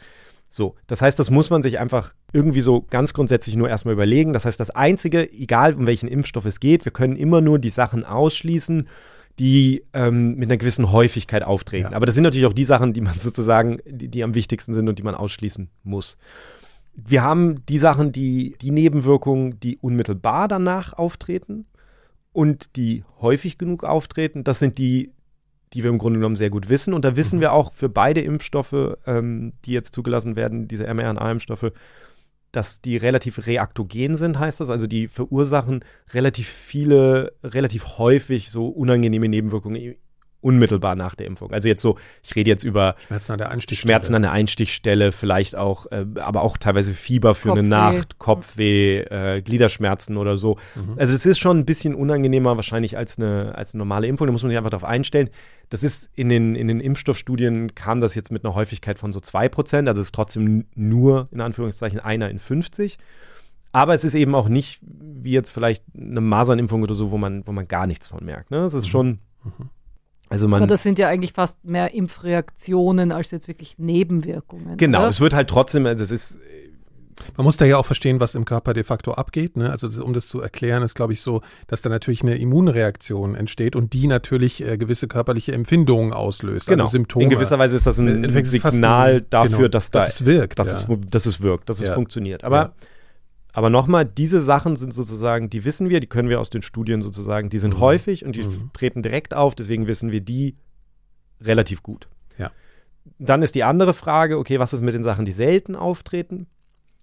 Wie gesagt, das ist bei jedem Impfstoff so, ähm, das kann man mit absoluter Sicherheit erst hinterher sagen. Darum gibt es diese sogenannte Pharmakovigilanz. Also es gibt, und nach der Zulassung werden diese Sachen weiter weiter beobachtet. In Deutschland wird es wahrscheinlich eine App geben vom Paul-Ehrlich-Institut, wo die Leute, wo jeder, der geimpft ist, dann sozusagen irgendwelche ja. Sachen, die auftreten, mhm. ähm, meldet. Da muss man sich jetzt auch jetzt schon mal darauf vorbereiten. Da wird es natürlich Meldungen geben. Also wenn ich viele, viele Menschen zu einem bestimmten Zeitpunkt impfe, dann gibt es natürlich statistisch Leute, die danach zum Beispiel sterben, äh, sterben Leute, die danach ihre Parkinson-Diagnose bekommen, so wie es Leute gibt, die danach vom Auto überfahren werden. So, jetzt glaubt keiner, dass sozusagen der Impfstoff schuld daran ist, dass man vom Auto überfahren wurde, aber wenn jetzt dann sozusagen Parkinson auftritt oder so, dann. Das ist Korrelation, Dann denkt man, das ne? könnte ja, ja, sein. Ist ja. ja. auch, das heißt, sowas wird dann auch untersucht ja. natürlich und dabei geht es sehr, sehr häufig darum, ich denke, da werden wir auch noch viele Artikel dann drüber lesen und das wahrscheinlich häufig hören. Was sind eigentlich so die Art von Zahlen, die man erwarten kann? Also wenn ich jetzt in einer Woche, was weiß ich, 100.000 Menschen impfe zum Beispiel, ja. was erwarte ich dann eigentlich? Wie viele Herzinfarkte viele gibt davon, es denn im, im genau. Schnitt? Also, ne, was muss man sowieso statistisch Wie erwarten? viele Menschen sterben ja. 24 Stunden, innerhalb ja. von 24 Stunden seiner Impfung, einfach weil das eben passiert. Ja. So, einfach nur diese ganzen Sachen, das muss man sich, ähm, das muss man immer im Hinterkopf behalten. Mhm. Das werden wir dann alles sehen die Frage, die bei diesen beiden Impfstoffen natürlich im Vordergrund steht, sehr stark ist, okay, das ist eine neue Technik, ja, um die es sich so ein bisschen handelt. Also das sind jetzt beides mRNA-Impfstoffe und es gibt keine zugelassenen mRNA-Impfstoffe ähm, außer diesen. Was bedeutet das? Ein mRNA-Impfstoff bedeutet jetzt einfach nur, anstatt wie bei anderen Impfstoffen jemandem das ganze Virus zu geben, das abgeschwächt wurde oder das ganze Virus, was abgetötet wurde oder wie bei der Grippe einen bestimmten Teil des Virus, gebe ich hier im Grunde genommen den Zellen die Anleitung dazu, einen kleinen Teil des Virus zu bauen.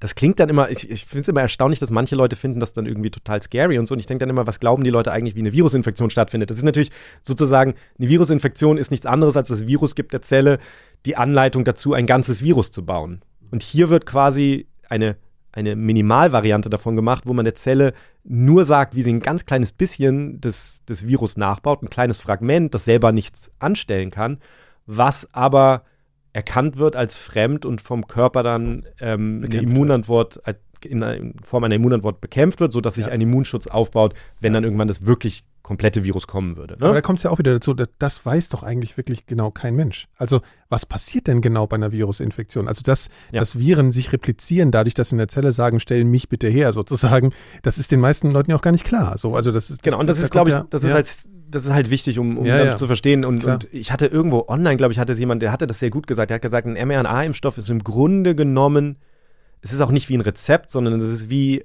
ein Snapchat-Foto eines Rezepts mhm. aus einem Buch, weil die mRNA. Dass mehr Leute verstehen, ist die Frage. Das, das, das kommt, auf unsere, kommt auf unsere Zielgruppe an. Ja. Vielleicht für, für unsere Zuhörer ja. eher. Das ist so ein bisschen wie bei Mission Impossible, wo, wo sich, wo sich die Anleitung, wo, wo, wo quasi eine Anleitung gegeben wird und dann zerstört die sich danach selbst. Ja, also genau so ist es im Grunde genommen. Weil diese mRNA, die wird abgebaut im Körper, die geht einmal in so in die Zellen rein ähm, dann wird dann wird sozusagen danach, nach diesem Rezept wird dann ein bisschen was gebaut, aber das Rezept verschwindet auch wieder komplett. Das heißt, da bleibt nichts übrig, außer der Immunantwort Und des Körpers. Das Immungedächtnis im besten Genau. Fall dann, ne? Genau, Ja. das, Mhm. ist, das ist der Gedanke.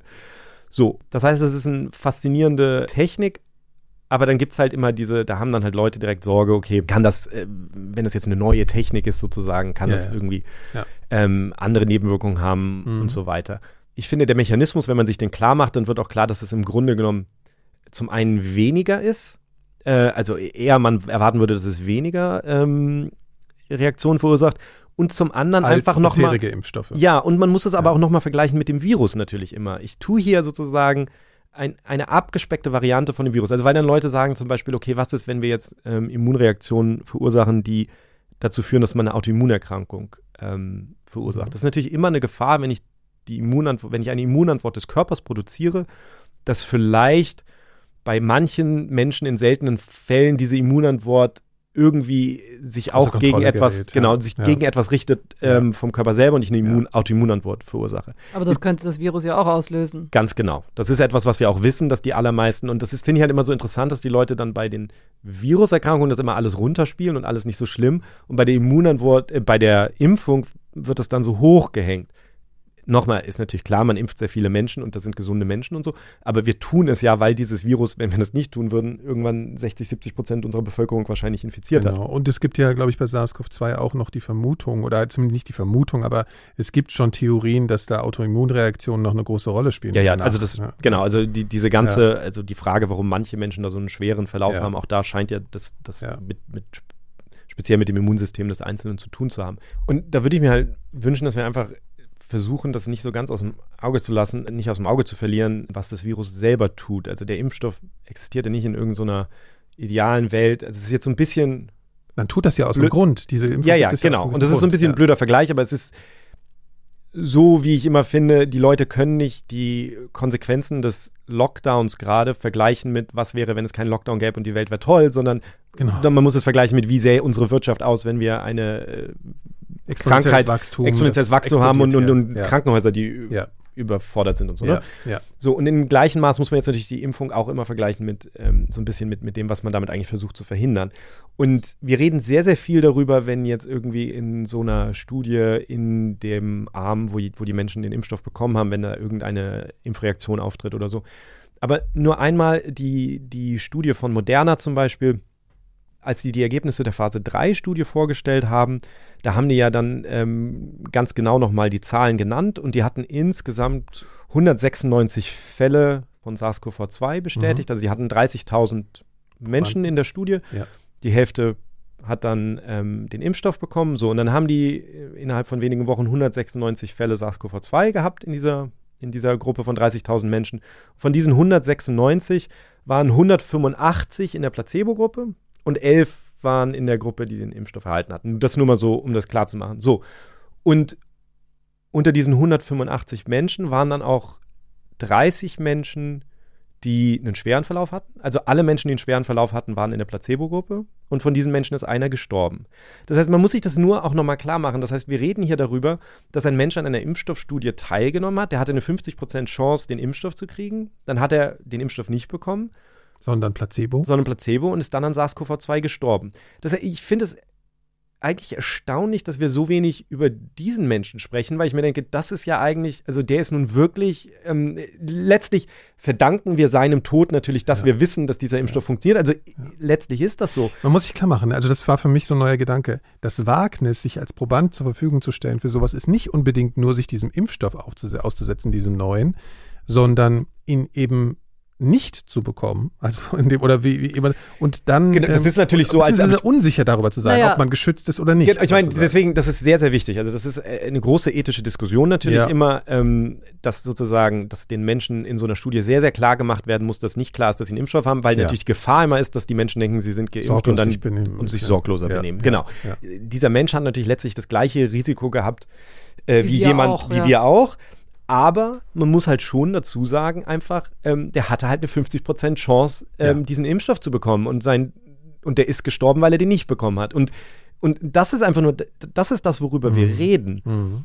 Und das fand ich total spannend. Auch ich habe mit Florian Krammer ähm, auch deswegen gesprochen, weil er selber an einer der Impfstoffstudien teilgenommen hat. Also er war Proband. Der war Proband, genau. Ähm, ist Proband. Oder ist, oder, oder ist ja, genau, im, im ja, Grunde genommen, ja. ähm, er ist Proband. Und das war einfach so, dass der, dass der Pfizer-Impfstoff dann äh, an, an verschiedenen Kliniken getestet werden sollte. Teilweise, weil man sagt, okay, das sind Menschen, die ein höheres Risiko haben, sich zu infizieren. Also eine. Weil da arbeiten. Genau, und eine Möglichkeit natürlich, so, so die Ergebnisse zu beschleunigen, ist, wenn du den Impfstoff und die und das Placebo Leuten gibst, die ein besonders hohes Risiko haben, sich mhm. anzustecken, dann mhm. siehst du schneller ähm, Ergebnisse und Unterschiede.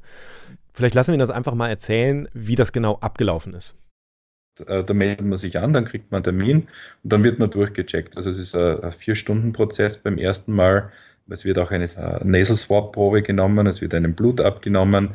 Man füllt im Prinzip äh, für eine Stunde lang Fragebögen aus. Die schauen natürlich auch drauf, ob die Leute, die sie in die Studie aufnehmen, ein Risiko haben. Das heißt, ob man sich im öffentlichen Raum bewegt, ob man einkaufen geht, ob man öffentliche Verkehrsmittel nimmt, ob man zur Arbeit geht. Und bei mir ist natürlich noch ein erhöhtes Risiko, weil ich natürlich im Labor arbeite, das mit dem lebenden Virus äh, zu tun hat oder arbeitet.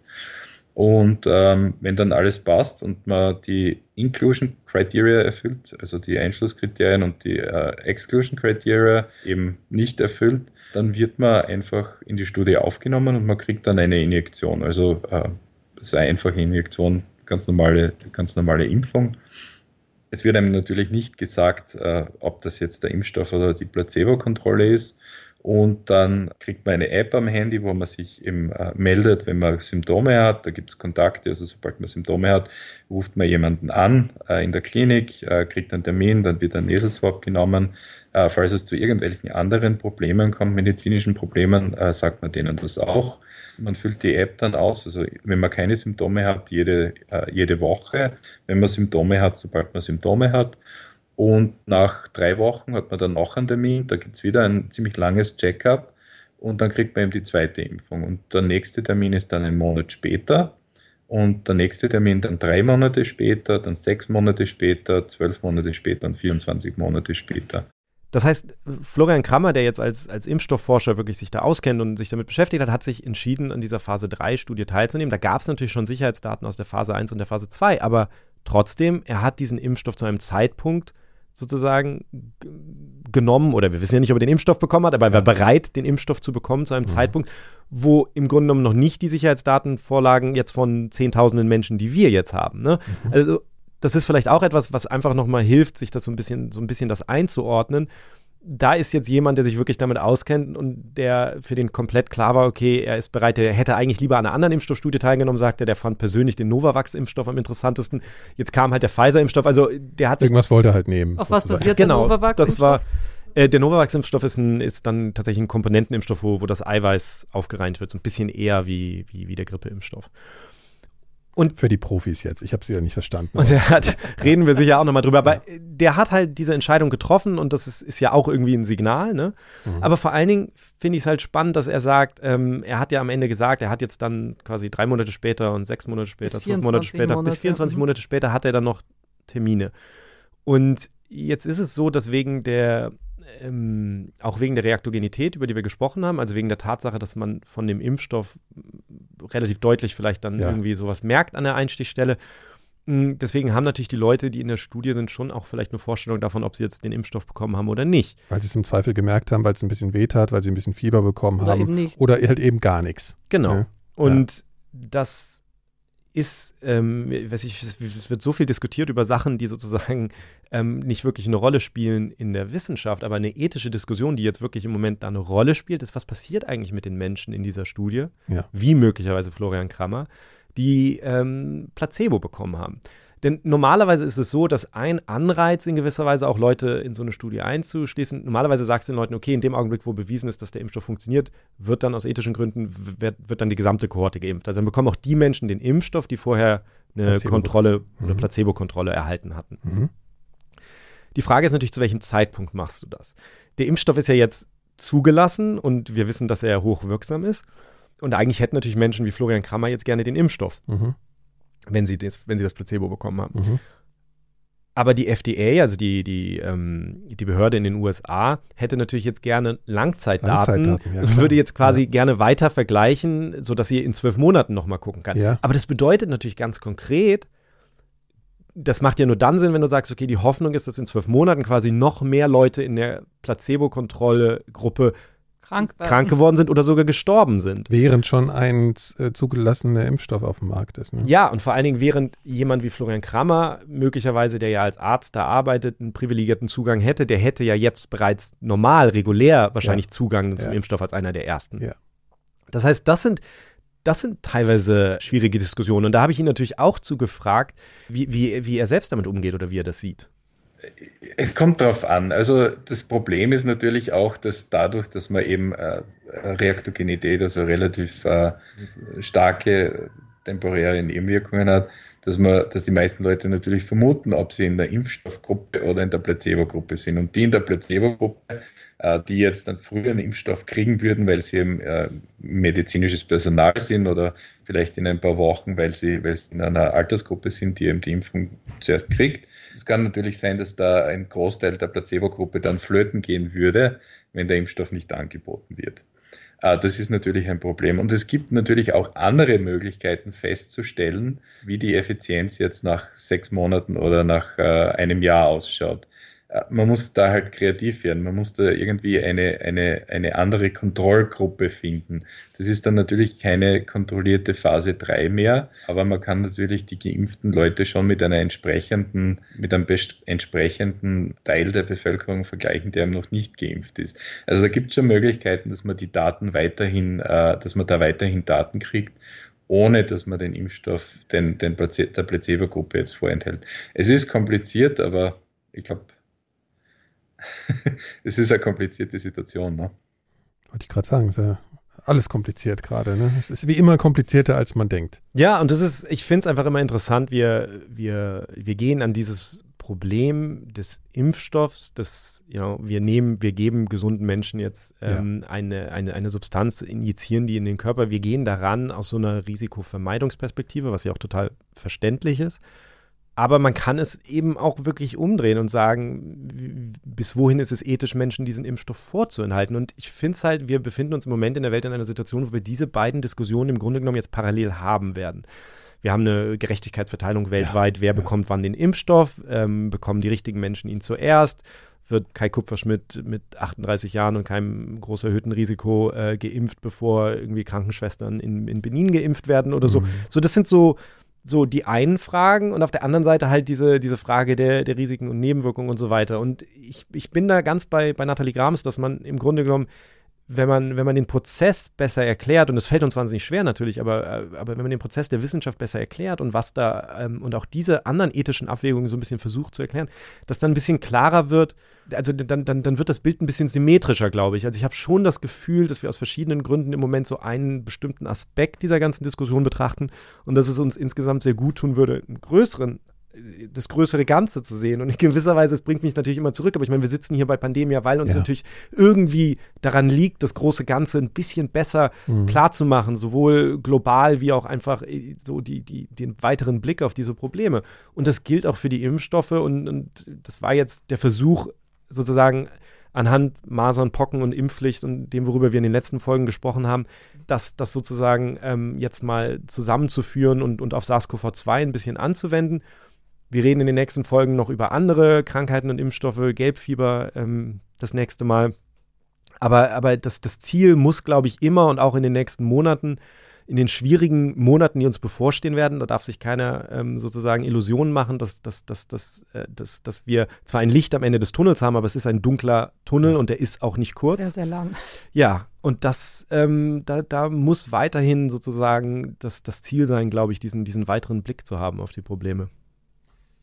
Ja, und ich ja. glaube halt, dass einfach wirklich die Kommunikation wahnsinnig wichtig ist und dass alle, dass es eben keine Mixed Messages gibt, sondern dass wirklich alle am gleichen Strang ziehen und sagen, okay, das ist, das ist sicher, das ist gut und wir müssen das alle, alle genau, machen. Genau, also. wobei diese Mixed Messages, es ist halt, es geht darum, die Komplexität, also es muss irgendwie einen Raum geben, die Komplexität sozusagen zu erklären und, Absolut, und, und, zu ja. belassen und zu, zu akzeptieren. Und was eben nicht geht, ist einfach zu sagen, das ist sicher, wir haben das geprüft, sondern genau. man muss halt schon den Menschen dann erklären, wie wird sowas geprüft und so weiter. Und äh, es wird Leute geben, die man damit nicht erreicht und es wird auch Leute geben, die irgendwie nach einer Minute abschalten und sagen, ja, whatever, hau mir die Nadel rein, so, alles okay. aber, aber sozusagen. Ich zum Beispiel. Ja, ja. das wundert mich gar nicht, ehrlicherweise.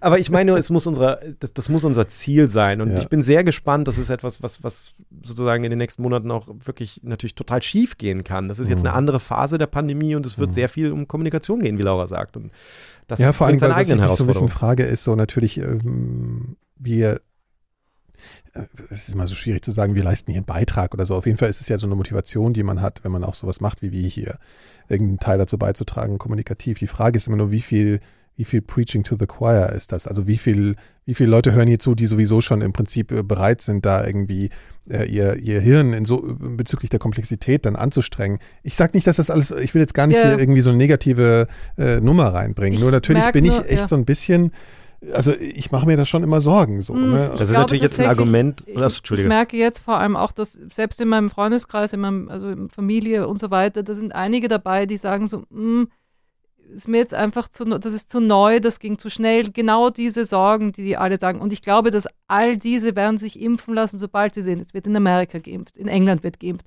Und wenn die sehen, dass all die, die, die geimpft sind, nicht tot umfallen, dann werden die sich alle impfen lassen. Ja. Ich glaube, es gibt eben ganz viele, die eben genau dieses äh, bisschen diese Unsicherheiten haben. Und genau. ich glaube, wenn das mal sozusagen durch die Erfahrung mit dem Impfen jetzt rauskommt, dass das alles gut ist und dass die Leute eben nicht tot umfallen, dann glaube ich, äh, werden auch die sich impfen lassen. Ich meine, was du da letzten Endes sagst, ist ja sowas wie, wir sprechen ganz viel von so weichen, irrationalen Faktoren, die einem abhalten können davon. Das ist aber ja nicht irrational, Moment, Moment, das sind ja ganz rationale Ja, Faktoren. nein, aber oder so, so, so Vermutungen oder Ängste oder was auch immer, die einem abhalten können.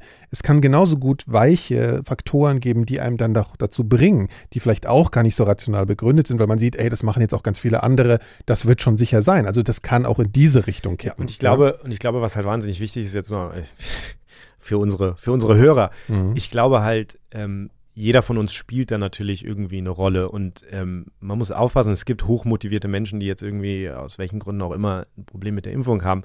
Jeder von uns trägt natürlich dazu bei, welche Informationen da irgendwie in diesem ja. Informationsökosystem, über was wir gesprochen haben, am, am, Ende sozusagen sich weiter verbreiten. Und darum wäre, wäre auch ganz klar sozusagen, also ich jetzt gar nicht, um für uns selber Werbung zu machen, aber, aber sowohl bei Pandemia wie auch bei anderen Sachen, wenn ihr etwas seht, was, was sozusagen, wenn klar ist, das sind, das sind vernünftige Menschen, das ist gut recherchiert, das, ist, das hat Hand und Fuß, das, das ist eine verlässliche Quelle. Auch, ja, genau. Ja, ja. Sowas mit, mit, mit Freunden und Bekannten zu teilen und, ähm, und sozusagen diesen Informationen dazu zu verhelfen, dass sie, dass sie weiter gestreut werden als die teilweise mit perfiden Methoden äh, gestreuten Missinformationen. Das ist etwas, was jeder von uns sozusagen tun kann. Und eine Sache, die ich zum Beispiel auch gelernt habe, ist auch mich online möglichst nicht mehr ähm, jetzt, also es gibt ja manchmal so Beispiele von Missinformationen, die man dann eigentlich teilen möchte, um zu zeigen, okay, Leute, hier ist Missinformation.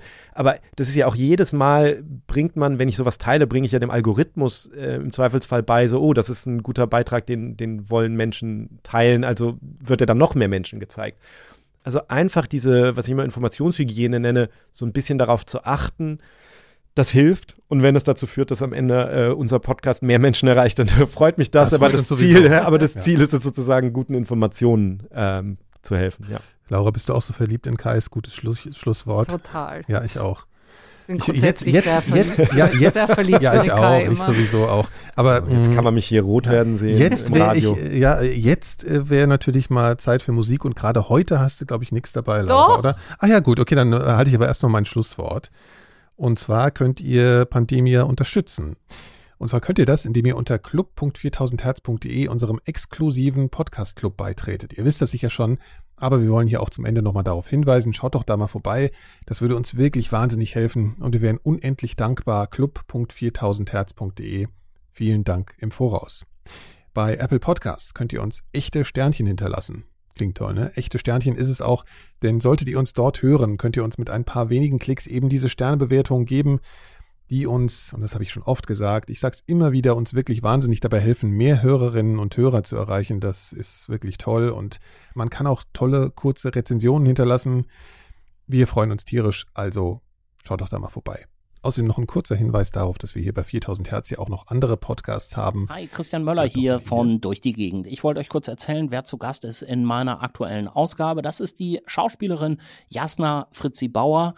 Die kennt ihr vermutlich aus Filmen wie Scherbenpark oder Axolotl Overkill oder vielleicht auch von ihrer tollen neuen Fernsehserie Rampensau und demnächst könnt ihr sie als Tatortkommissarin im Bremen Tatort erleben. Jasna ist geboren und aufgewachsen in Wiesbaden. Das liegt nicht so weit entfernt von Mainz. Aber man muss sehr vorsichtig sein, wie man seine Fragen zu dem Thema formuliert. Also Mainz ist im Rheinland-Pfalz. Ja, oh Gott, oh Wiesbaden, oh Gott. Ja. Die Landeshauptstadt von Hessen. Ja. Und nie wieder nennst du diese zwei Städte in einem Satz mit demselben Dialekt. Oh, jetzt aber hier represent, Alter. Rumgelaufen sind wir allerdings nicht in Wiesbaden, sondern in Berlin-Prenzlauer Berg. Da lebt Jasna seit 13 Jahren, was äh, übrigens nicht heißt, dass sie sich nicht hin und wieder mal verläuft. Werdet ihr merken bei unserem Spaziergang und was wir da alles so bequatscht haben. Das hört ihr halt in der neuen Folge durch die Gegend. Ich freue mich, wenn ihr reinhört. So, das habt ihr jetzt auch wieder überstanden. Und Laura rutscht dann immer so hin und her auf ihrem Stuhl und windet sich und will endlich das Lied vorspielen, was sie hier rausgesucht hat, ja. Nee, Laura, ich habe mich voll ausgetrickst. Ich, ich habe nämlich gedacht, ich habe nichts dabei. Ja. Mhm. Ich habe nämlich einen, einen Coversong von Dolly Parton, also ein, einer ihrer Songs wurde gecovert. Ja. Und Dolly Parton hat natürlich wahnsinnig viel Geld in die Impfstoffentwicklung gesteckt.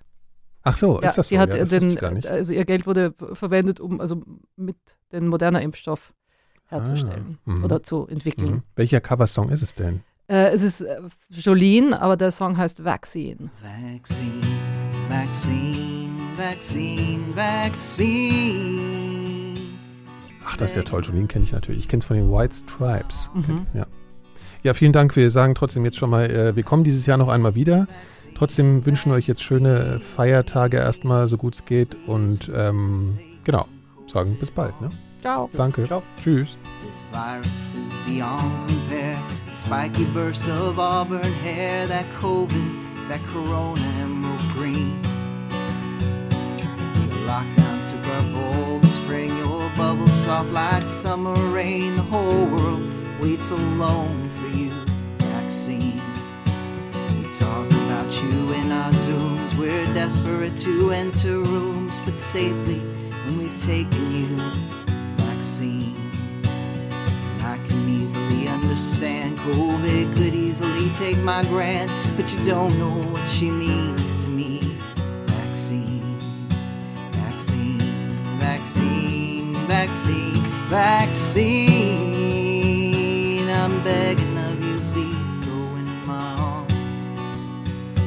Vaccine, vaccine, vaccine, vaccine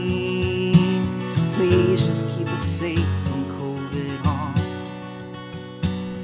One day we'll get on a plane, we'll gather in large groups again, we'll hug people once we get you vaccine. I had to have this talk with you. My happiness depends on you and whatever you decide to do. Vaccine, vaccine, vaccine, vaccine, vaccine. Begging of you, please go in my arms. Vaccine, vaccine, vaccine, vaccine. Please just keep us safe from.